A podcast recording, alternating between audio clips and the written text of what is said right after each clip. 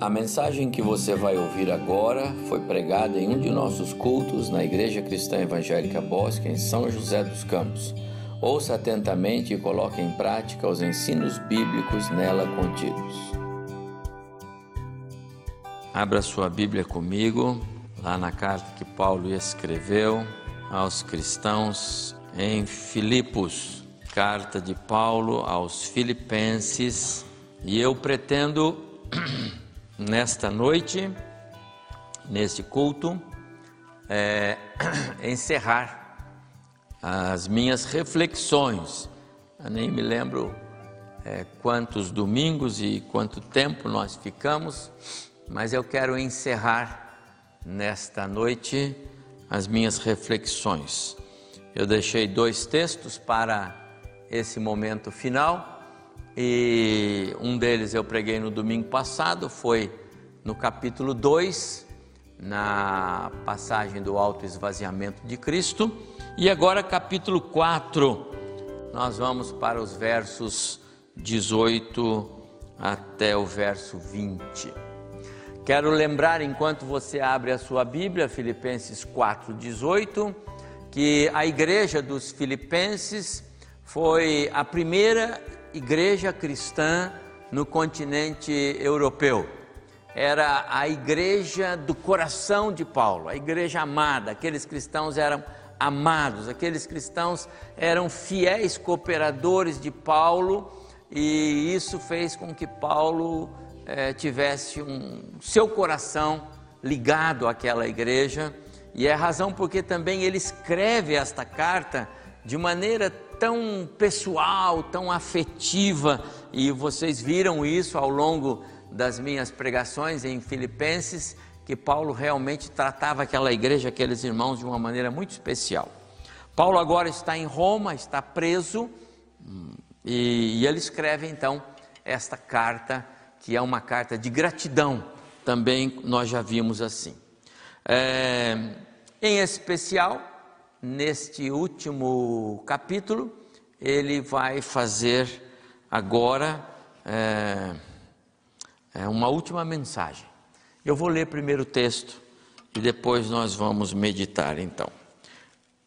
Filipenses 4, 18. Diz Paulo: Recebi tudo e tenho abundância.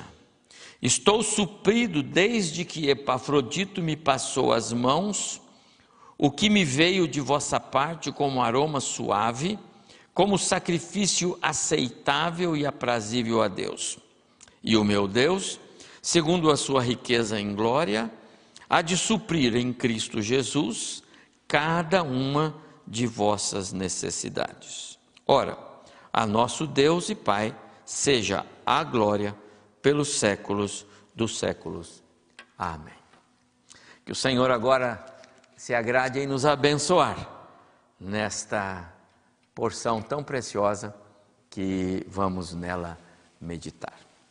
Não por acaso, meus amados irmãos, uh, estes versos estão na parte final da carta.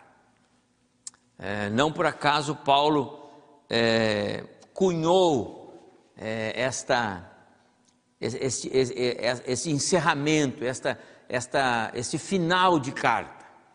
É, eu quero dizer que eu vejo aqui um, Paulo fechando a carta com chave de ouro, uma mensagem sublime do apóstolo Paulo para aqueles irmãos tão queridos. A igreja era muito amada e ela passava por uma, uh, por uma fase de perseguição, era um período de muitas lutas, tanto internas como externas.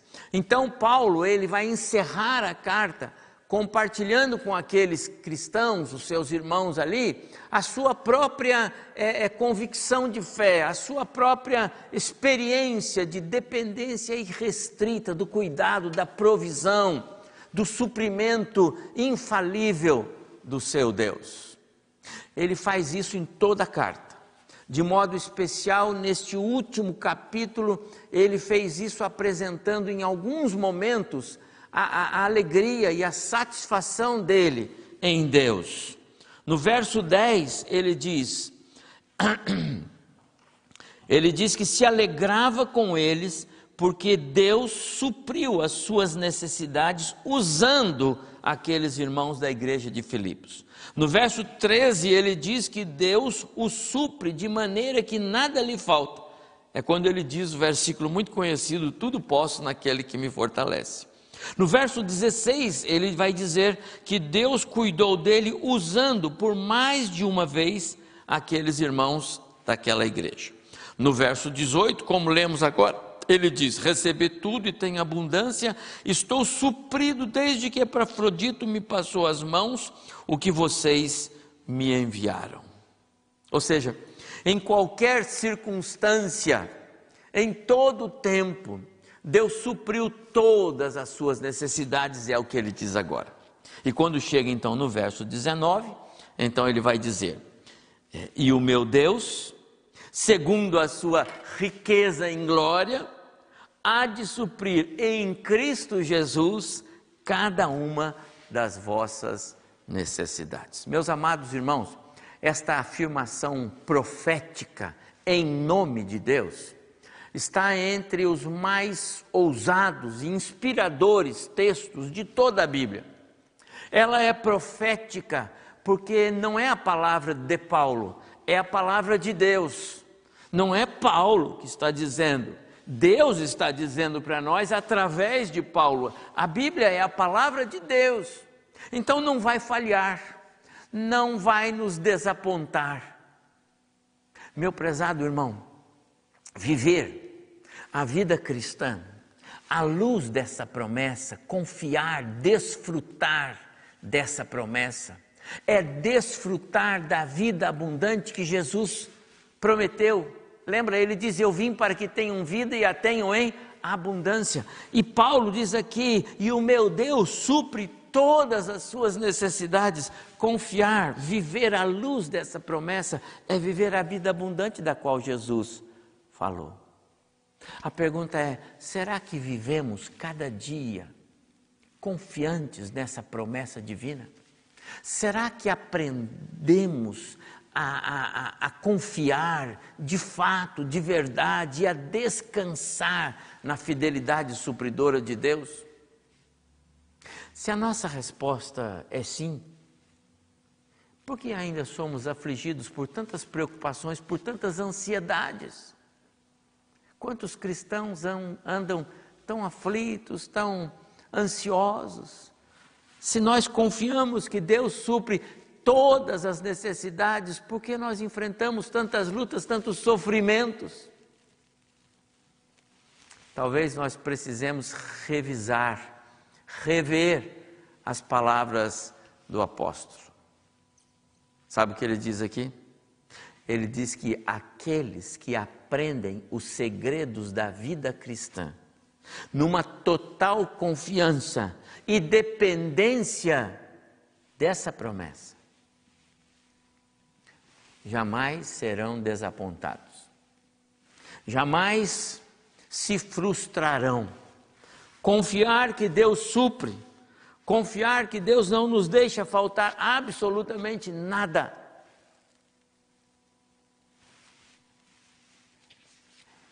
é desfrutar do que esta promessa nos dá como uma verdade absoluta de Deus.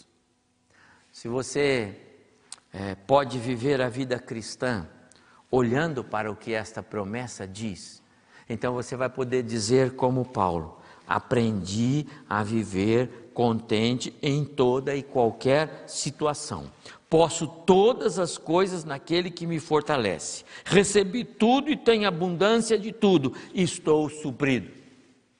Esta é a razão, meus amados irmãos, porque o apóstolo Paulo deixou esses versos para o encerramento da carta. Aqueles cristãos em Filipos enfrentavam eh, muita oposição por conta dos falsos cristãos que viviam entre eles e disseminavam doutrinas estranhas, eh, ensinamentos errados e desviavam e deturpavam o evangelho que Paulo pregou.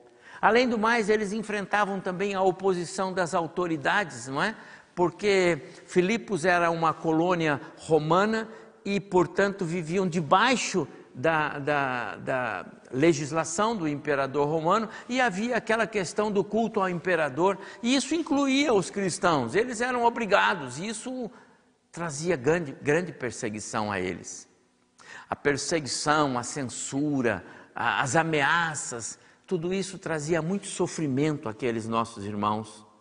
Ah, passavam por muitas provações, e ainda assim, no meio de todo esse contexto, Paulo diz que eles, eles foram fiéis em mandar a oferta para ele. Essa é a razão da carta. Não só uma, duas vezes, eles mandaram oferta para ele. Assim, Paulo escreve esse último capítulo, é, expressando de maneira é, bem especial e, e, e, aqueles irmãos a sua gratidão, mas também a sua convicção a sua profunda convicção de que Deus haveria de supri-lo. Ou seja, é, é, Paulo, ele diz para aqueles cristãos: aquilo que eu tenho vivido em minha própria experiência com Deus, eu tenho convicção absoluta que Deus assim vai também fazer e cuidar e tratar de vocês. Ou seja, tudo que ele ensinou de forma teórica, tudo aquilo que ele transmitiu para eles, era aquilo que ele vivia em relação à dependência desse Deus. E é por isso que ele começa o verso 19 dizendo assim: E o meu Deus, o meu Deus, o meu Deus vai suprir. Interesse de, de Paulo agora é desenvolver naqueles cristãos um estilo de vida confiante, dependente do Senhor. E ele começa dizendo: E o meu Deus. Interessante, porque Paulo não disse é, o nosso Deus, porque Paulo não disse o Deus de vocês. Paulo diz: O meu Deus. Para Paulo, Deus era um Deus pessoal era o seu Deus. Aliás, Paulo tinha esse princípio. Na carta aos Romanos, quando ele inicia a carta aos Romanos, verso 8, ele diz: Dou graças ao meu Deus. Quando ele escreve a carta aos Coríntios, capítulo 1, verso 4, ele diz: Sempre dou graças ao meu Deus. Para você, Deus é o seu Deus. Quando eu estou ministrando aula para classe de irmãos que vão descer as águas do batismo, eu costumo perguntar para eles o que Jesus é para você. Gosto de fazer essa pergunta, faço sempre. O que Jesus é para você? E normalmente, meus amados irmãos, aparecem muitas respostas, não é? Ah, Jesus é tudo. Jesus é o Salvador do mundo. Jesus é o amigo. Jesus é o companheiro de todas as horas. E eu digo para os alunos ainda não é o que eu quero ouvir. Ele é tudo isso mas ainda não é. Porque o que eu quero ouvir é: Ele é o meu Salvador. Não importa se Ele é o Salvador do mundo, se Ele não é o meu, o seu. Você tem o hábito de chamar o Senhor de meu Deus? Quando você está consolando, confortando alguém, você é, diz para ele: Vou orar ao meu Deus para que ele conforte o seu coração. É assim que você diz. Referir-se ao Senhor como o meu Deus dá muito mais autenticidade à sua fé. Você está afirmando aquilo que você mesmo experimenta e crê, Ele é o seu Deus. E acima de tudo, você está testemunhando a sua experiência de que Deus o seu Deus, é capaz de fazer. Você o conhece, ele é o seu Deus. Tratar o Senhor como o meu Deus dá a ideia de que você é conhecido dele e o conhece. É uma relação de pai e filho. Em João capítulo 10, versículo 27, Jesus diz: As minhas ovelhas ouvem a minha voz e eu as reconheço, e elas me seguem. O que Paulo está afirmando é que aquele que aprendeu o segredo de chamar Deus de meu Deus,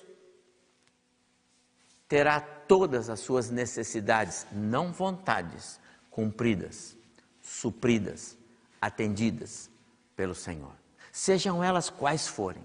Vou repetir: aqueles que aprenderam a chamar o Senhor de meu Deus e o fazem com é, sinceridade e e com profundidade de coração, de relacionamento, de intimidade com Deus. Aqueles que fazem assim terão todas as suas necessidades supridas. Sejam elas quais forem, as necessidades materiais, emocionais, físicas, espirituais, quaisquer outras. Deus promete e Deus cumpre suprir todas as necessidades. Você costuma chamar o Senhor de meu Deus? Paulo encerra a carta dizendo para aqueles irmãos: E o meu Deus há de suprir. Na continuidade do verso 19, então ele vai dizer assim: E o meu Deus, segundo a sua riqueza em glória. Meu amado irmão, aqui ele está agora dizendo para nós é, de onde é que vem ah, o suprimento, de onde é que vem ah, ah, onde está localizado o, o, o seu depósito, de onde ele tira o suprimento para nos atender. Ele diz: das riquezas que ele tem em glória. A expressão riqueza em glória indica a natureza dos depósitos do Senhor. É de lá que ele tira para distribuir tudo o que é necessário para atender os seus filhos. Nada neste mundo, meu amado irmão, se compara a esse depósito de onde Deus tira. Qualquer tesouro acumulado neste mundo, qualquer fortuna deste mundo, material, por maior que seja, não se compara com os depósitos que o Senhor tem. O valor das riquezas dos homens é algo que nós podemos conhecer, não é? Os bilionários têm até ranking, não tem? Fulano é o mais rico do planeta, o outro é o mais rico, o outro é o... e assim vai indo. Porque as riquezas deles, elas são mensuráveis. Você consegue medir tem tanto nisso, aquilo, propriedade, dá um valor.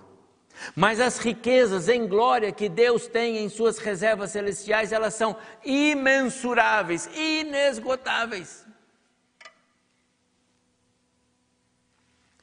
Certa vez, havia uma viúva que estava vivendo talvez seus últimos momentos de vida. E o Senhor mandou lá um profeta para aquela mulher. E nós lemos essa história lá no primeiro livro de Reis, capítulo 17. O profeta foi Elias e a viúva era a viúva de Sarepta. E você se lembra que Elias tem uma conversa com aquela mulher. E nessa conversa com aquela mulher, ele pede uma, uma evidência de obediência dela. Eu sei que é seu último bocado de farinha, eu sei que é seu último é, é, é, pote de azeite. Faz um bolo, mas traz para mim primeiro. E ela sabia que falava com o homem de Deus. Ela sabia que Deus estava presente naquele cenário. E ela obedeceu. Você obedeceria? É seu último momento, é seu último alimento. Você daria para um, alguém? Vai faltar para o seu filho, vai faltar para você? ela obedeceu. Sabe o que aconteceu? Em consequência da sua obediência, os depósitos inesgotáveis dos céus desceram naquela casa.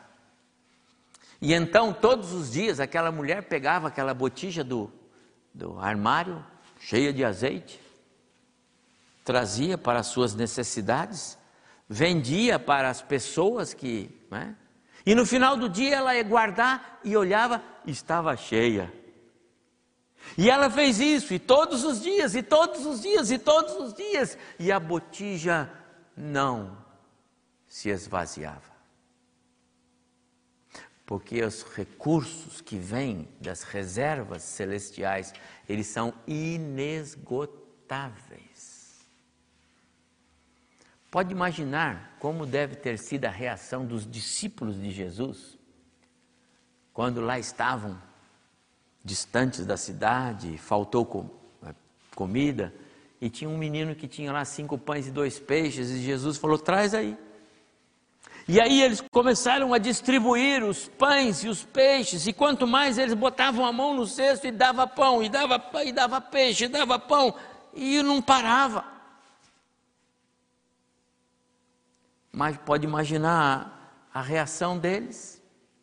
É porque aqueles pães e aqueles peixes estavam saindo dessas reservas celestiais que elas não se, não se esgotam, não têm limite, são imensuráveis. Nós lemos lá em João 4 o encontro de Jesus com a mulher samaritana. E Jesus diz para ela: A água que eu lhe der será em você uma fonte a jorrar para a vida eterna. Percebe?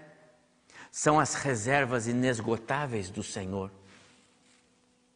E o meu Deus, segundo a sua riqueza em glória, são reservas que não, não podem ser medidas. Mas tem mais. Essas reservas suprem necessidades, meus amados irmãos, que nem a somatória de todas as riquezas do mundo inteiro juntas podem suprir, mas essas riquezas do Senhor suprem. E quero dizer uma coisa aos meus amados irmãos: talvez esta seja a maior frustração, a maior decepção dos bilionários deste mundo afora, quando estão em seus leitos de enfermidade e morte. Todo o seu recurso, todas as suas reservas, toda a sua riqueza. Não pode comprar saúde, não pode comprar a vida, não pode comprar alegria, não pode comprar a salvação, não pode comprar um bom sono. Mas as riquezas em glória do Senhor, disponíveis para aqueles que o amam, estão à nossa disposição. De qualquer forma, meus amados irmãos, o que o apóstolo Paulo está afirmando aqui é que é, Deus tem é, essas riquezas disponíveis, são presentes que o Pai haverá de nos dar na eternidade e algumas delas Ele já nos dá aqui. De qualquer forma, são é, presentes de Deus. E aqui, meus amados irmãos, está também a, a garantia desse pleno suprimento que Deus nos dá, tanto para esta vida quanto para a, a, a vida é, futura. Essas reservas, elas são imensuráveis, elas são inesgotáveis. Portanto, para aqueles cristãos, e Paulo fala para eles lá agora, os cristãos é, é, filipenses, humildes nas suas posses, eles eram humildes, porque a perseguição, porque é, a pressão que eles sofreram por parte dos, das autoridades tirou deles até propriedades, eles eram humildes, mas na sua pobreza eles deram para Paulo, para a obra missionária, além das suas possibilidades, é que Paulo diz. Eles abençoaram a vida do apóstolo. E é por isso que Paulo está dizendo aqui agora para eles: Eu estou suprido. O que vocês me deram, eu estou suprido. Foi uma oferta simples. Mas nas mãos de Deus, aquela oferta passou pelos depósitos celestiais e Paulo se sentia plenamente suprido. E ele diz: Esse Deus que me supre com a oferta de vocês, vai suprir todas as necessidades de vocês. E ele vai fazer isso através das riquezas inesgotáveis que ele tem no céu. Assim como a pequena oferta que eles enviaram para Paulo trouxe abundância, também agora a, o, o Senhor Deus haverá de supri-los de forma abundante, prosperidade para aquele povo. E então Paulo continua a frase deste verso 19: E o meu Deus, segundo a sua riqueza em glória, há de suprir em Cristo Jesus todas as suas necessidades, ou cada uma delas. Eu quero chamar a sua atenção para a expressão há de suprir. Ou seja, Deus vai suprir. É isso que Paulo está dizendo aqui. Deus vai suprir. É uma promessa autenticada pelo Espírito, como nós já dissemos. Não é a palavra de Paulo, é a palavra de Deus. E eu pergunto, porventura o Senhor Deus pode falhar? Ele já falhou algumas vezes, algumas das suas promessas não. Eu falei sobre a paz de Deus, e eu disse: a paz de Deus jamais falha. Mas se a nossa percepção dessa paz, a nossa percepção dessa paz vai depender da nossa de como nós respondemos à fé cristã. Ou seja, a paz de Deus não falha, mas muitas vezes a paz de Deus está presente, mas nós não percebemos a paz. Se algum sentimento de suprimento, de provisão não atendida estiver presente na sua vida, meu amado irmão, então você deve, é, deve trabalhar a sua percepção de Deus, porque Deus está presente, Ele está suprindo, Ele não deixa de suprir, Ele jamais falha. Esta, esta promessa não pode falhar. Se algo está faltando, se alguma necessidade não está suprida, é, talvez a nossa percepção do suprimento de Deus é que não esteja funcionando. A certeza do coração de Paulo era no provimento infalível do seu Deus. Ele estava preso, não estava? Mas aquela cadeia em Roma não o fazia vacilar na, na fé no seu Deus. Ele estava preso. Ele podia dizer: Deus está falhando comigo, eu estou preso. Não. As necessidades materiais dele não o abatiam, ele não tinha dificuldade com isso.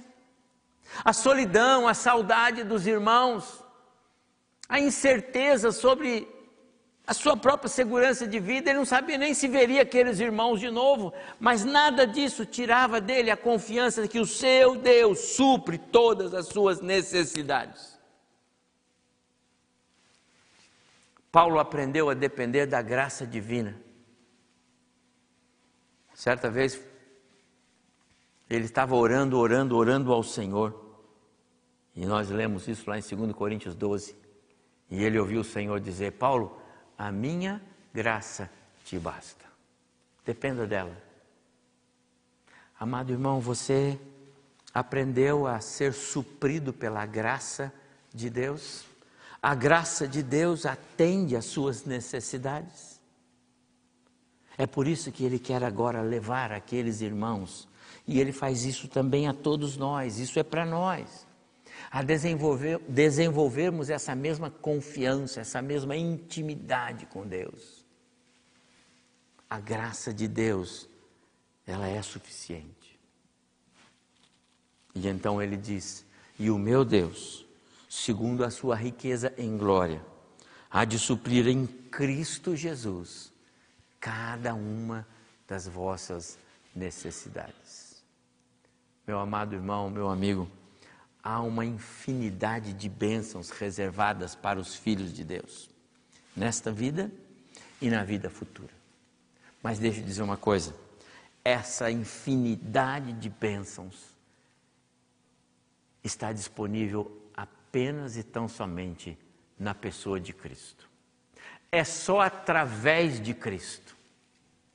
Tudo que Deus nos dá, Ele nos dá através do Filho através da morte e ressurreição do Filho, os favores dos céus vêm. Através da morte e ressurreição do Filho, os tesouros dos céus vêm. As nossas necessidades são atendidas por causa do Calvário. Por isso é que Paulo escreve: é, E o meu Deus, segundo a sua riqueza em glória, há de suprir em Cristo Jesus. Assim como quando Paulo escreveu lá os Efésios, no capítulo 1, ele, ele nos mostra que o Espírito Santo é o selo, é o penhor, é a garantia da nossa salvação. Ele está agora também dizendo que ah, ah, os tesouros dos céus, as riquezas dos céus, estão à nossa disposição, mas através de Cristo. Deus suprirá cada uma das nossas necessidades através da pessoa de Cristo. E o meu Deus suprirá em Cristo Jesus cada uma das nossas necessidades. Quais são as suas? Quais são as suas necessidades? Eu sei que cada um dos irmãos tem experiências, certamente é, experiências com Deus, de fé, nesse suprimento inesgotável, infalível. Eu sei que todos têm alguma experiência de algum momento em que precisava tanto e Deus esteve presente. Mas eu quero compartilhar uma experiência com os irmãos que nós vivemos aqui em nossa igreja e, e esse Deus provedor foi presente. Nós estávamos lá no ano de 2007, é, março de 2007.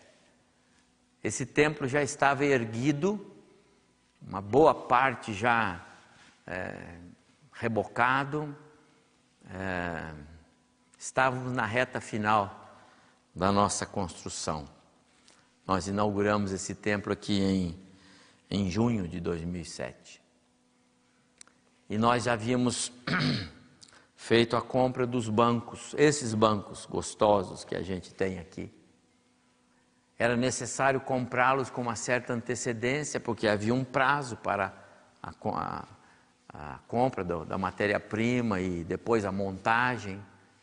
Então precisávamos comprar com antecedência. E assim fizemos. Demos uma entrada e assumimos algumas parcelas, e eram altas as parcelas. Foi assim que nós fizemos com uma empresa lá de São Paulo. Num certo domingo à noite, nosso tesoureiro era o presbítero Eli Nelson, que os irmãos conhecem. E o Eli sempre está conectado conosco, lá na sua cidade nova, onde ele mora, lá em Santa Bárbara. Né? E, e o Eli chegou para mim e disse: Pastor, terça-feira tem uma parcela para vencer dos bancos, mas não tem dinheiro não. E é alta a parcela, mas não tem dinheiro. Aliás, tem conta para pagar na terça-feira. E eu disse para ele: Eli, vamos esperar, porque o Senhor vai dar um jeito. O Senhor sempre está presente para nos prover. E aí, meus amados irmãos, passou aquela segunda-feira, eu trabalhava lá na Embraer, estava lá no meu trabalho o dia inteiro e nenhum sinal. Eu posso dizer para os irmãos que é, nem mesmo uma nuvenzinha, sabe, daquele tamanho que que o, o, o servo do profeta Elias viu lá no meio do mar, lá, ele disse: oh, Eu vejo uma, uma nuvenzinha depois de três anos e meio sem chuva lá em Israel. É, nem uma nuvenzinha. Passou segunda-feira e ninguém deu sinal, nada. E na terça-feira nós tínhamos um, um compromisso é, para pagar. Naquela segunda noite, eu estava no CETEVAP, lá no seminário. E aí eu fui avisado que tinha alguém na, na secretaria me procurando. E eu desci lá o primeiro lance de escada da, daquela escola. E quando eu desci, encontrei ainda no, na escada uma pessoa, era uma irmã em Cristo. E ela não era da nossa igreja, não é da nossa igreja ela não sabia do nosso compromisso, ela não sabia da nossa necessidade, mas ela chegou para mim e disse: Olha, é, eu e meu marido queríamos dar uma oferta para ajudar na construção, eles sempre amaram esta igreja, e eu queria dar uma oferta para vocês, e eu, e eu queria trazer hoje, não era para esperar domingo, Deus falou para trazer hoje, então eu estou trazendo hoje, me entregou um cheque e quando eu olhei para o cheque, amados irmãos, era exatamente o valor da parcela que o Eli tinha que pagar naquela terça-feira. Lá do seminário eu liguei para ele e disse: Eli, pode agradecer, porque o pagamento já chegou. Deus supriu, Ele não falhou, Ele foi fiel, Ele nos atendeu. Meus amados irmãos, Deus não falha. Você tem provado desse suprimento de Deus em sua vida? Você tem passado por experiências em seus negócios, em seu lar, onde você vê Deus está presente. Você tem provado dessa fidelidade de Deus nas suas necessidades emocionais. Lembra? Os tesouros da terra não atendem, mas as riquezas celestiais atendem. Você tem provado dessa, desse tesouro, dessa riqueza em glória na sua vida conjugal, na sua vida familiar, na sua vida espiritual. Lembre-se, as inesgotáveis riquezas de Deus, elas estão disponíveis em Cristo. Deus supre em Cristo cada uma das nossas necessidades. Jesus é o caminho. Jesus é a senha que abre as comportas dos céus, de onde vêm os tesouros para nós. É através dele. Foi o próprio Jesus quem é, é, nos instruiu quanto a isso. Lá em João, ele diz assim: tudo, tudo que vocês pedirem ao Pai em meu nome, isso eu farei, para que o Filho seja glorificado. Qual é a sua necessidade? Qual a sua necessidade? No verso 6 desse capítulo 4, Paulo diz assim: Não andeis ansiosos, quer dizer, preocupados, de coisa alguma. Antes, sejam conhecidas diante de Deus as vossas necessidades, pela oração, pela súplica e com ações de graça. Peçam a Deus aquilo que vocês precisam. Fale com Ele, fale agora mesmo. E não se esqueça, não peça em seu nome, peça em nome de Jesus. E o meu Deus, segundo a sua riqueza e glória, há de suprir em Cristo. Peça em nome de Cristo. Confiar e depender das gloriosas riquezas de Deus em Cristo é escolher a melhor parte. Os tesouros em glória são muito maiores e mais excelentes do que qualquer riqueza desta terra. A maior necessidade de qualquer ser humano, meus amados, somente as reservas em glória podem suprir.